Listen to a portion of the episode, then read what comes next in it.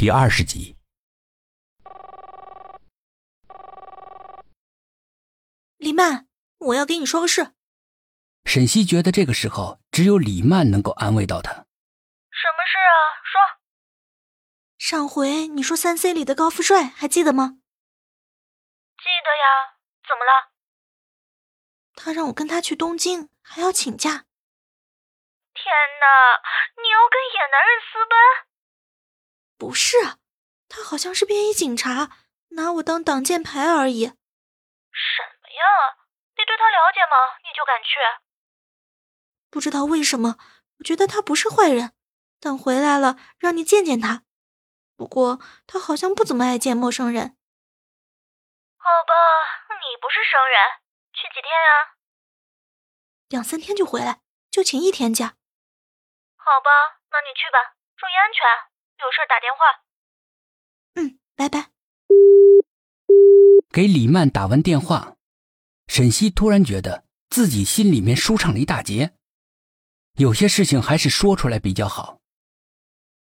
累了一天了，沈西舒舒服服的洗了个澡，等待着明天的行程。票是一大早的飞机，K 怕沈西又睡过头，就早早的起床，再叫他起床。哎，起床了。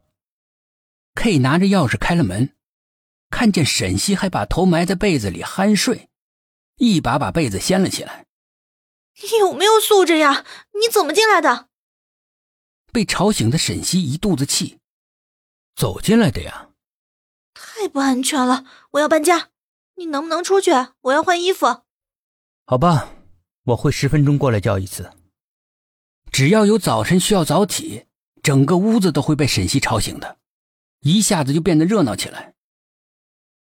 沈西穿着一身镂空的蕾丝外套，一条黑色的短裤，背上他最爱的猫友的双肩包，一双露脚背的高跟鞋，显得他亭亭玉立。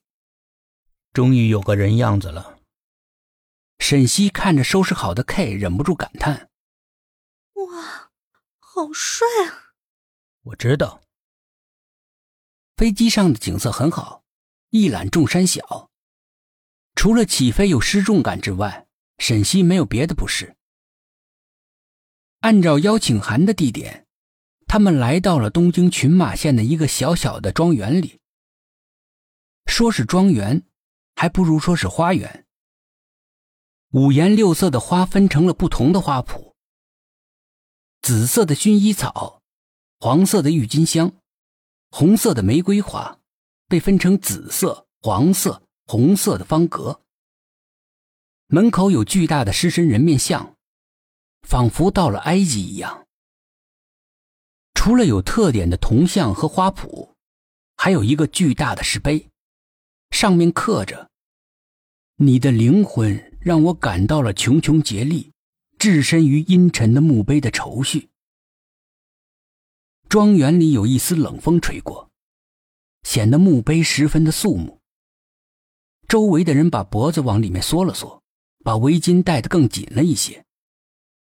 窗台下面的那只野猫也不知道跑到哪里去了。风吹得人睁不开眼睛。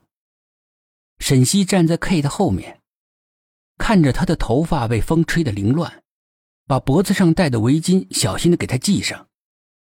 自己穿的棉袄很厚，但是 K 就穿了一件薄薄的风衣。这个人真是要风度不要温度。你干什么？围巾给你戴上吧，冷。不用，你戴着吧。